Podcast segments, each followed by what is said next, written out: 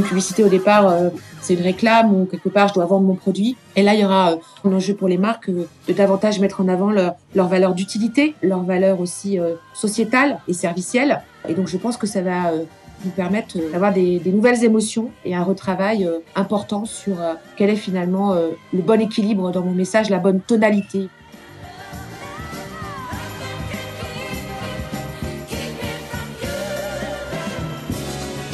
Bonjour, je suis Gaël Solignac, président de l'agence de création de contenu Edivan Cherry Moon et vous écoutez Say Say Say, le podcast du Brain Content. Pour cette 14e édition, j'ai l'honneur d'accueillir Sylvia Tassantofola, directrice générale de TF1 Pub et présidente du syndicat des régies Internet.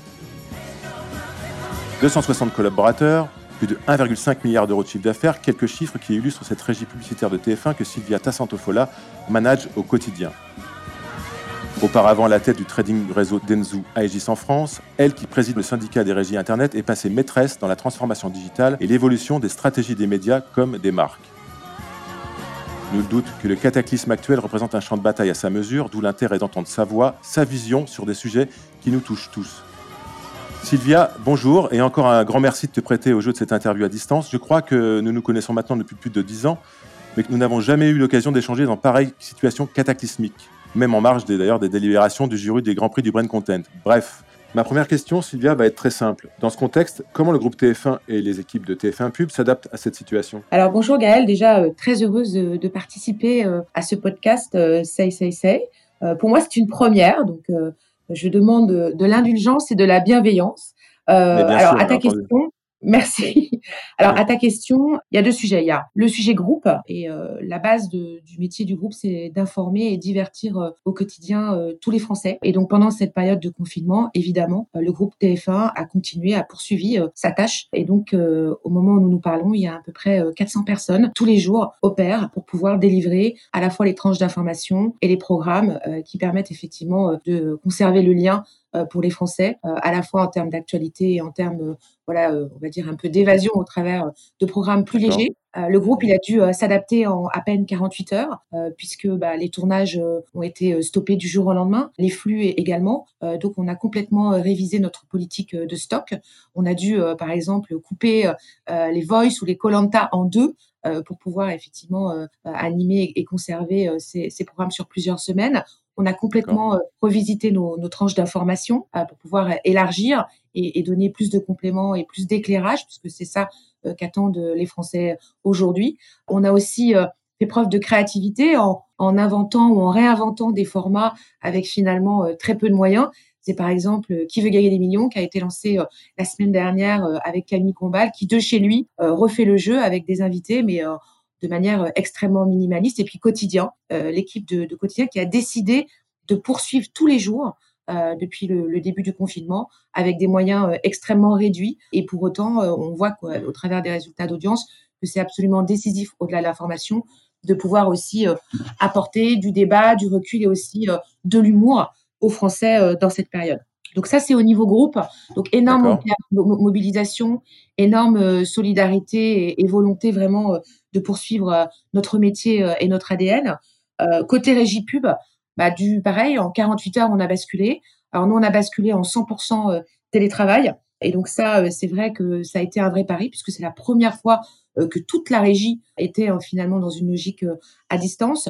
Et le bilan au 30 avril, il est très satisfaisant. déjà, d'un point de vue humain, toutes les équipes de TF1 Pub euh, ont su euh, véritablement euh, s'adapter extrêmement rapidement. Finalement, la vie continue à distance, mais tous les jours on a des réunions, tous les jours on a nos clients. On a pu gérer toutes les campagnes qui restaient. On va en reparler, je pense. Donc voilà. Donc franchement, le bilan dans, cette situation totalement inédite et évidemment d'un point de vue business dramatique, en termes organisationnels, il est extrêmement positif.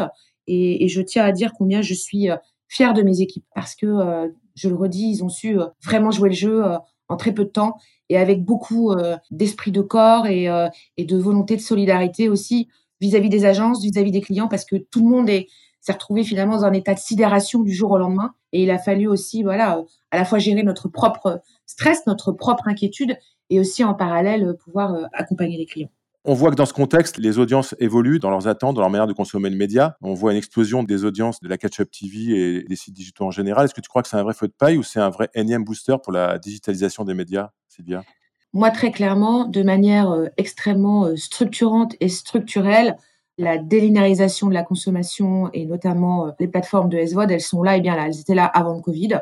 Alors, c'est clair que compte tenu de la situation, ça a accéléré probablement la, consommation ou le référencement, puisque euh, avec le lancement de Disney Plus le 7 avril dernier, euh, forcément, ça a mis un, nouvel acteur dans le jeu. Et on sait, on connaît les chiffres, hein, c'est quasiment presque 2 millions d'abonnements qui ont été générés. Alors, il y avait euh, l'ombrelle canal qui, a favorisé, mais néanmoins, c'est important. Pour autant, ce qui est intéressant de voir dans cette période, c'est que euh, le grand gagnant du match, euh, de ce match court terme sur cette période, celle linéaire, puisque, sans vouloir faire de mauvais jeux de mots, on a atteint des niveaux de durée euh, d'écoute individuelle proches euh, de dictature chinoise. Donc, on a effectivement des augmentations de consommation de la télévision linéaire de plus 30, plus 40, plus 57% sur les 15-34 ans. Hein. je tenais à, à, ce chiffre. Donc, ça veut dire à peu près plus d'une heure trente de consommation par jour, toutes cibles confondues on est à, plus de 4h40 de consommation euh, quotidienne. Donc ça, c'est quand même euh, absolument incroyable et ça permet effectivement de, de réaffirmer finalement que la télévision reste le premier, non pas plateforme, mais le premier média social de France. Dans cette idée finalement de connexion au quotidien et quand il y a effectivement euh, des grands événements, qu'ils soient heureux ou malheureux, et malheureusement là on est on est dans une situation compliquée. Euh, il y a cette, euh, cette impulsion et cette attractivité du média télévision pour les Français qui reste effectivement, entre guillemets, une valeur refuge. Donc, à titre de comparaison, donc comme je disais, nous, on a effectivement plus de 4h40 de consommation euh, quotidienne par jour. La SVOD, elle a progressé de plus 13% sur la période et on parle à peu près de 2h30 d'écoute. Donc, c'est 50% de moins, un peu, un peu moins de 50% de moins que euh, et un peu plus de 50% pardon, de moins que la consommation euh, linéaire. Donc on va dire que de nouveau le grand gagnant du match, euh, c'est quand même la télévision. Après, de nouveau, avant Covid, on savait qu'il y avait cette accélération de la consommation des contenus sur le digital. Et oui, ça va, ça va continuer après le Covid. Et il y aura à la fois cette proposition linéaire qui, pour moi, va s'en trouver renforcée puisque il y a eu ce retour massif des Français vis-à-vis -vis du poste de télévision. Et en parallèle de ça, cette capacité effectivement de gérer euh, finalement sa consommation individuelle au travers de ces plateformes euh, payantes ou au travers euh, de la catch-up. Donc les, deux univers vont continuer de cohabiter après le Covid. Donc pour moi, c'est pas une opposition l'un ou l'autre, c'est vraiment une logique de complémentarité. Mais je, le redis, le match, le grand gagnant, c'est la télévision linéaire. Et c'est ça qui est intéressant. Et je pense que les gens, je pense, s'y attendaient, mais pas à ce point-là, parce que c'est assez incroyable en termes des mouvements de consommation et, et des chiffres que j'ai partagés avec toi.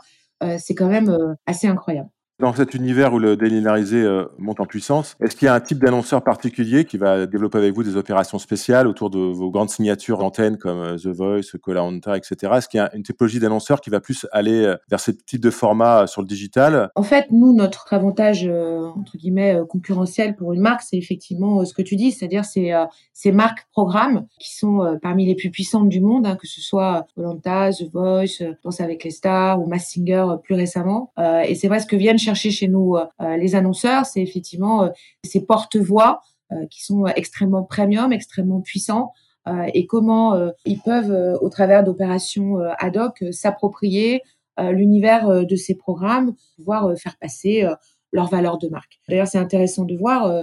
on a donc The Voice qui a été qui s'est arrêté la semaine dernière, qui a été donc, diffusé pendant cette période de confinement, et un des partenaires qui avait signé avant le avant le Covid, c'était Ibis groupe Et avec une énorme opération là du parrainage, justement, une magnifique opération spéciale avec euh, des clips musicaux euh, qui utilisent euh, les huit talents, également des billboards qui sont adaptés, des relais digitaux et des relais sociaux. Et ils ont souhaité continuer l'opération. Je parle bien du groupe Accor, où 80% de leurs capacités hôtelières ont été fermées du jour au lendemain.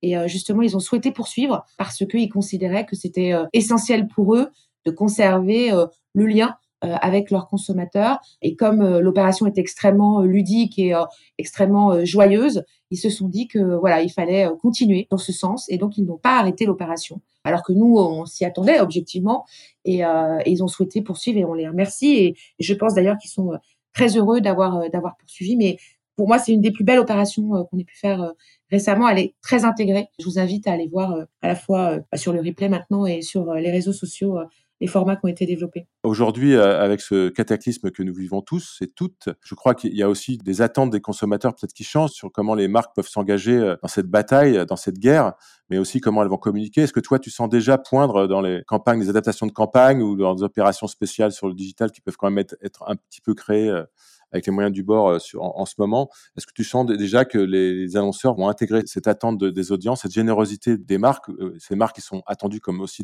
une partie de, du sauvetage du monde? Est-ce que tu sens que ça bouge de ce côté-là aussi en, termes d'outils créatifs, en termes de, contenu que veulent véhiculer les, annonceurs sur tes antennes, sur tes réseaux? Euh, ce, qui est, ce qui est effectivement intéressant, c'est qu'assez vite, au bout d'une dizaine de jours, à partir du 16 mars, on a commencé à, à voir arriver effectivement des copies adaptées voit effectivement euh, montrer que les marques étaient euh, totalement réactives pour accompagner les Français par rapport à la situation qu'ils vivaient. Et à l'heure où on se parle, il y a une centaine de copies télé. C'est pas mal quand même. Hein, euh, ah oui, retravaillé sur la période. Alors, les grands axes de communication, c'est évidemment la solidarité, le fait de rendre hommage aux Français qui au quotidien bah, continuent de permettre aux citoyens bah, de se soigner, de vivre, de s'alimenter, euh, etc. Donc ça, c'était euh, vraiment euh, assez intéressant, cette rapidité, et avec effectivement, pour certaines marques, très peu de moyens, ce qui n'empêche pas, malgré le fait qu'ils avaient très peu de moyens, une force du message extrêmement intéressante. Donc vraiment, on a eu tout type de format. tout type d'annonceurs, c'est pas forcément que les grands corporates qui sont mmh. allés. Et moi, vraiment, je, je tenais à, à saluer ces marques qui ont fait preuve de cette euh, inventivité, agilité en, quelques jours. Et je pense, et j'en suis même certaine, qu'en termes d'impact et en termes de, mémorisation, en termes d'adhésion, évidemment, euh, euh, ce type de démarche ne peut être que très constructive à moyen terme pour la brand equity. Et, et ça, je trouve ça assez assez chouette ce qui s'est passé. Et on espère d'ailleurs, et on pense, qu'on on aura d'ailleurs de nouvelles générations de copies qui vont arriver dans les prochains mois, parce qu'il y aura clairement un avant et un après Covid par rapport à l'exécution du message publicitaire et notamment euh, un enjeu pour les marques. Finalement, une publicité au départ, euh, c'est une réclame ou quelque part je dois vendre mon produit. Et là, il y aura euh, probablement un enjeu pour les marques de davantage mettre en avant leur, leur valeur d'utilité, leur valeur aussi sociétale et servicielle. Et donc, je pense que ça va nous permettre, voilà, de d'avoir des, des, nouvelles émotions en ce qui concerne la publicité et un retravail euh, important sur euh, quel est finalement euh, le bon équilibre dans mon message, la bonne tonalité. Il va y avoir un enjeu, je pense, très fort de la bonne tonalité. Après, il faudra faire attention à l'effet de finalement de banalisation parce qu'effectivement si tout le monde remercie si tout le monde dit qu'il est solidaire il y a un moment c'est comment on arrive néanmoins à, à garder son à redescendre sur le produit et le service et, et, et, puis sa spécificité donc ça, il faudra faire attention quand même, parce que sinon, ce sera pas audible. Euh, mais en tout cas, moi, je suis euh, très impressionné de, de, la capacité de réactivité. 70% du marché de la pub en ligne est trusté par ces GAFA. Comment vous, avec le SRI, vous pouvez rééquilibrer les jeux quand on sait que c'est quand même le contenu qui fidélise les, les audiences sur le digital, sachant qu'on sait qu'en plus, c'est vital pour beaucoup de médias, cette diversification et, et ces recettes sur le digital? Pour moi, il y a, y a, plusieurs leviers. Il y en a un qu'on avait euh, porté et initié depuis maintenant un peu plus de deux ans, euh, qui est le label Digital Act Trust, c'est-à-dire euh, effectivement euh, la capacité de proposer à des annonceurs avec une mesure tierce le fait d'investir sur des sites qui correspondent aux critères de brand safety, évidemment RGPD avec le respect des données et aussi entre guillemets que les formats publicitaires sur ces sites soient à la fois performants et de qualité et évidemment garantir qu'il n'y a aucune dangerosité euh, par rapport euh, au sujet euh, des fake news. Donc ça, bah, moi, j'invite et j'incite plus que jamais fortement les annonceurs et les agences à poursuivre leur investissement sur ces sites labellisés qui ont fait des sacrifices hein, pour obtenir ce label et qui permet effectivement de garantir la qualité et l'efficacité de l'investissement. Ça, c'est la première chose. la deuxième chose, c'est que par rapport à ce que tu dis, qui est très juste, hein, sur euh, le fait que euh, effectivement euh, nous proposons, nous sommes éditeurs de contenu, bah, j'encourage, et c'est le cas, on le voyait hein, avant la crise, dans le cadre de l'Observatoire de l'IPUB, le, déploiement des formats natifs, par exemple, le, déploiement des, des, opérations spéciales. Donc ça, je pense que ça continuera post-Covid et que on a effectivement une très belle partition à jouer en, en continuant d'investiguer ces formats et en proposant euh, des opérations et des solutions euh, pour pouvoir permettre euh, la meilleure émergence qui soit. Et après, il va falloir aussi se dire que au-delà des sujets de branding, il faut aussi se mettre entre guillemets du côté de l'annonceur. L'annonceur, il va avoir des enjeux de retour sur investissement. L'annonceur, il va avoir des enjeux de performance.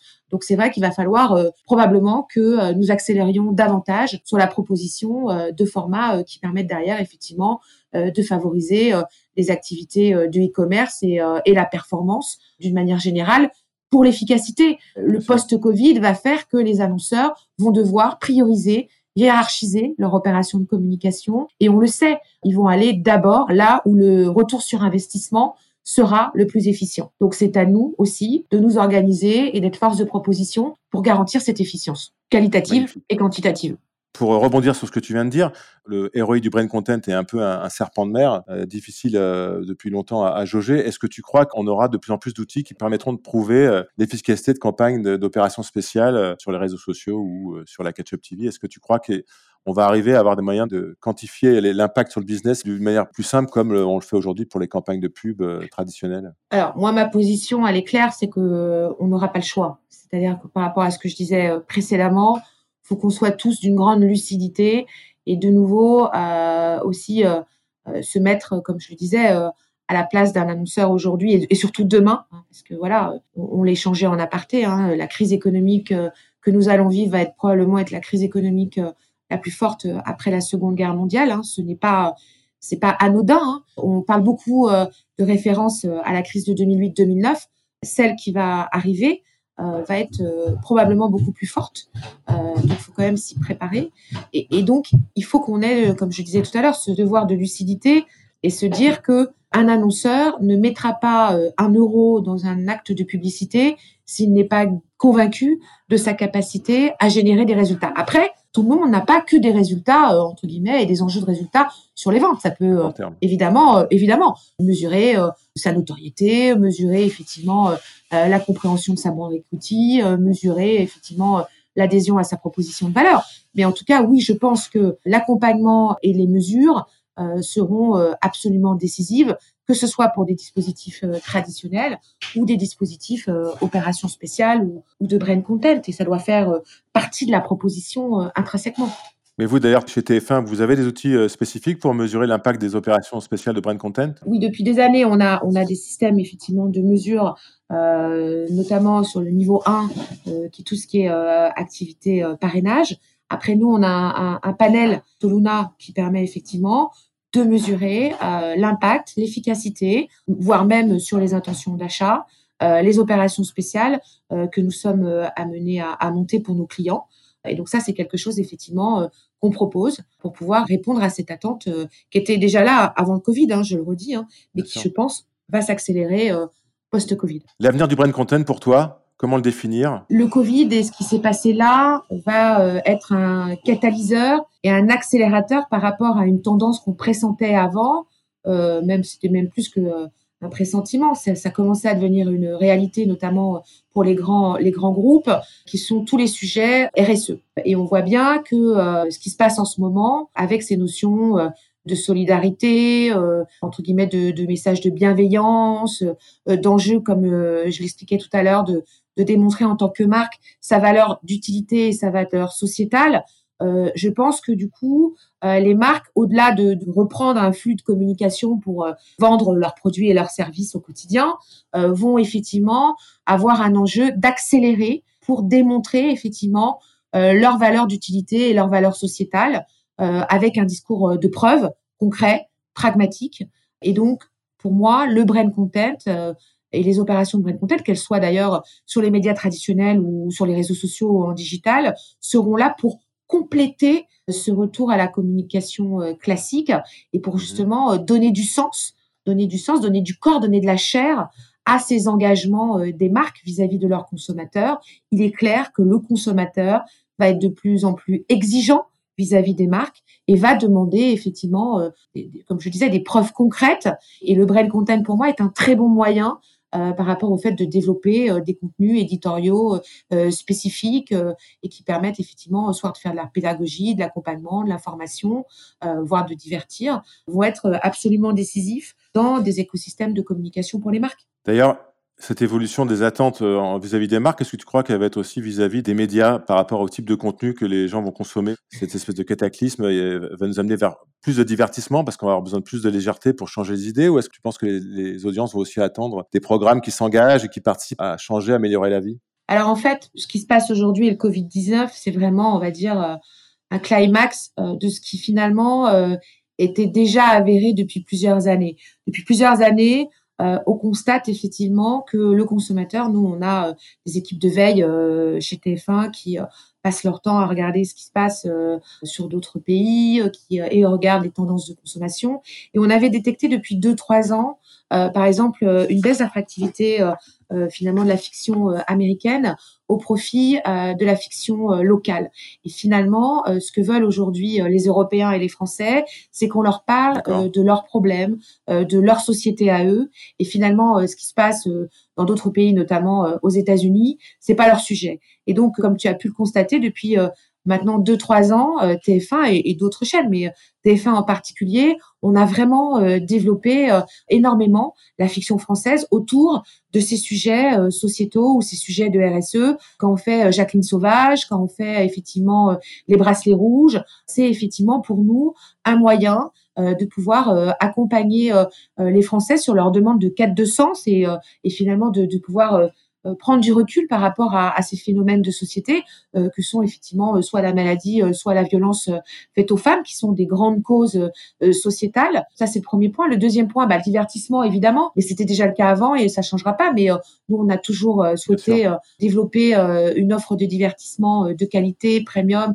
avec des très grosses franchises. Et donc, bah oui, à la rentrée, normalement on devrait retrouver euh, Colanta, euh, Voice, euh, Massinger, enfin tous nos grands formats qui aujourd'hui sont suivis de manière importante par les Français. Et, et pour nous, on a effectivement un, un enjeu bah, de, de, continuer cette proposition et ce pacte éditorial avec eux. Après, oui, c'est sûr que le rapport à la formation, qui était déjà là, hein, va effectivement être encore plus accru.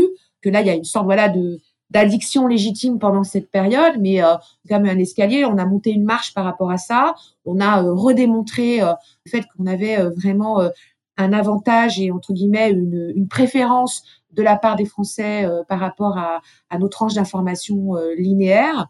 Et ça, je pense que oui, ça, ça perdurera post-Covid.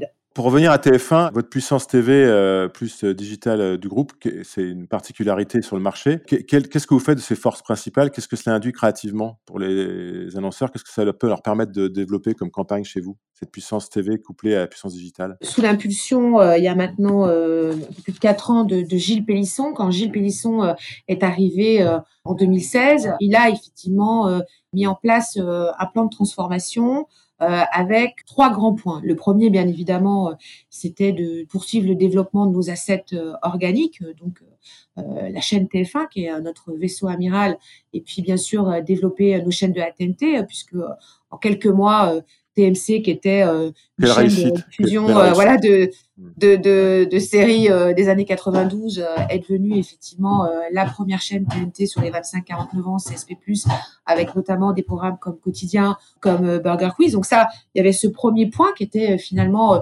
solidifier et entre guillemets développer notre proposition core business. Et puis deux autres parties pris extrêmement forts. Le premier, c'était de dire finalement la nouvelle monnaie au niveau du métier entre guillemets euh, de l'audiovisuel euh, à un niveau national ou international, c'est les droits et la propriété intellectuelle, et que pendant des années, TF1 achetait euh, entre 70 et 80 de ses droits à, à l'extérieur, donc et finalement n'avait pas de propriété. Donc c'est là où est arrivée l'acquisition de Newen, qui est un leader de la production à la fois sur la fiction, mais également sur les flux et le documentaire, et qui est en train de, de faire une expansion à l'international absolument incroyable et, et décisive par rapport aux enjeux des plateformes, puisque désormais, au travers de Newen, bah, quelque part, ces plateformes sont nos clients, puisqu'ils sont en recherche euh, de contenus originaux euh, nationaux ou européens. Et Newen sera euh, un de leurs partenaires privilégiés. Donc, ça nous permet, entre guillemets, sur la chaîne alimentaire, d'adresser une nouvelle cible et une nouvelle proposition. Et avec, entre guillemets, en créant de l'actif qui est absolument décisif par rapport à, l'évolution du digital. Et le deuxième point, c'était de dire par rapport à la proposition finalement très mainstream de TF1 et des chaînes de la TNT qui sont deux piliers informés et divertir, il nous manquait euh, cet aspect des communautés, cet aspect des verticales sur la beauté, sur la santé, sur euh, la cuisine, sur le bien-être, sur les numériques. Et c'est là où effectivement on a décidé d'avoir une politique d'acquisition extrêmement volontariste euh, avec les assets notamment du groupe Axel Springer, donc au féminin Mamiton, donc et cette entité qui est devenue Unify. Et la jonction Unify plus nos assets digitaux organiques avec euh, MyTF1 et LCI.fr nous permettent aujourd'hui d'être dans le top 5 des acteurs digitaux euh, français. Et donc ça, pour nous, c'est une grande fierté. On l'a fait en, en trois ans. Et ce qui est intéressant de voir, c'est euh, la, la, complétude entre effectivement cette proposition, ce que tu disais très justement, de puissance historique de la chaîne TF1 et entre guillemets avec ces chaînes filles TNT, et cette complémentarité pour aller travailler et c'est ça aussi ce qui intéresse les annonceurs, euh, notamment sur la partie euh, content ou opération sociale ou native, avec des verticales thématisées euh, qui leur permettent effectivement euh, d'animer euh, leur communauté. Et avec Unify, on a, on a, ça nous a permis de compléter cette proposition. Et c'est vrai qu'aujourd'hui, on a un écosystème global extrêmement performant, extrêmement riche et diversifié et qui nous permet de pouvoir adresser un certain nombre de problématiques pour les clients et les agences. Donc ça, pour nous, c'est un vrai game changer par rapport à il y a quelques années. Et comme je le disais précédemment, par rapport à ce qui va se passer dans les, dans les mois et années à venir, le fait d'avoir ces, ces communautés euh, et ces verticales euh, vont nous permettre euh, voilà, de, de, se développer aussi sur ces sujets-là de manière beaucoup plus significative que par le passé. Donc moi, je suis extrêmement positive sur la suite de notre aventure. J'en profite pour saluer au passage mon ami Xavier Gandon qui a fait un travail magnifique. Euh, ah, ça c'est sûr. Euh, hein, et on peut, on peut effectivement, euh, voilà, Xavier, les équipes, Ara, enfin c'est, j'en parlais tout à l'heure, mais c'est vrai que et c'est pas que TF1 d'ailleurs, hein, c'est tous les groupes médias qui tous les jours continuent, voilà, de se battre pour pouvoir bah, continuer d'émettre et pouvoir donc comme je disais informer et divertir le plus grand nombre, c'est assez remarquable. Euh, avec très peu de moyens. De nouveau, je le redis, hein, euh, tous les tournages sont arrêtés. Euh, il y a plus de, il a plus de société de doublage. Il y, a quasiment plus de moyens de production. Enfin, c'est extrêmement compliqué. Hein. Donc, faut vraiment, effectivement, et merci de le faire, Gaël, les saluer. Évidemment, spécial dédicace à Xavier. Et, assez énorme, que j'ai eu la chance d'interviewer euh, Paris, qui fait partie aussi de, de votre belle maison. Alors Malitel, d'ailleurs, je, me permets de rebondir. Malitel, c'est intéressant parce que effectivement, on parlait du fait que sur la partie euh, digitale, c'était très compliqué. Euh, en revanche, euh, My Little se porte très bien puisque, bah, comme ils ont, elles ont leur proposition de box, les box se développent de manière extrêmement forte pendant cette période. Comme quoi, il y a, effectivement des, acteurs qui souffrent, mais il y a aussi des belles opportunités pour certains et, My Little en fait partie. Qu'est-ce qui te fait encore vibrer au quotidien, Sylvia? Au-delà d'être une chef de guerre, là, parce que je pense que si tu avais dit que comme ça sur un vaisseau amiral en pleine tempête, sous les bombes, euh, tu l'aurais pas cru, mais au-delà de ça. Euh, moi, ce qui me fait vibrer, ce qui m'a toujours fait euh, vibrer, c'est la passion. J'ai un, un, attachement profond et sincère à l'origine aux médias télévision. Moi, je fais partie de cette génération qui a été élevée à la télévision. Moi, j'aime les médias de masse, j'aime effectivement les grands divertissements, les fictions populaires. Je suis, je suis très à l'aise avec la notion de populaire et j'avoue que j'ai une grande fierté à travailler dans les médias, à travailler euh, aujourd'hui pour le groupe TF1, euh, qui pour moi effectivement est un acteur majeur. Et comme euh, je le disais tout à l'heure, cette idée de finalement premier média social de France, il y a beaucoup de fierté, il y a beaucoup d'enthousiasme, il y a beaucoup d'énergie, il y a beaucoup de passion. Et c'est vrai que en télétravail ou pas, moi j'ai un, plaisir immense à faire mon métier. Donc j'ai beaucoup de chance parce que tout le monde n'a pas cette chance-là. Ça c'est mon premier point. Mon deuxième point, c'est moi je fais ma photosynthèse avec mes équipes. Euh, et j'ai la chance là encore euh, d'avoir des équipes formidables. Alors c'est vrai, j'ai une spécificité dans mon parcours puisque j'ai fait deux grandes maisons, euh, à la fois la maison TF1 mais également la maison Cara qui désormais s'appelle Delsou. Donc, je connais parfaitement les collaborateurs des, deux, des deux groupes depuis maintenant, effectivement, un peu plus de 25 ans. Et donc, j'ai un, j'ai un profond attachement aux équipes. Et ça, ça me fait vibrer. Et puis surtout de voir dans ces périodes difficiles comment on arrive à se réinventer en peu de temps, comment on arrive à garder euh, finalement de l'énergie, de la mobilisation pour nos clients. Donc j'avoue que c'est vraiment euh, une source de satisfaction importante. Et puis la troisième, euh, c'est la créativité, parce que tous les jours, on doit faire preuve de créativité. Alors parfois, on peut même avoir de la créativité dans un coup GRP. Je tiens à, le préciser dans une négociation. Là, non, mais la créativité, c'est pas forcément que du brain content. Hein. Ça peut être effectivement s'exercer dans plein de domaines, y compris des domaines plus traditionnels. Et d'ailleurs, les acteurs traditionnels euh, que je représente euh, ont encore plus finalement euh, de challenge par rapport à ça. C'est en permanence, on doit se réinventer. En permanence, on doit se remettre en question.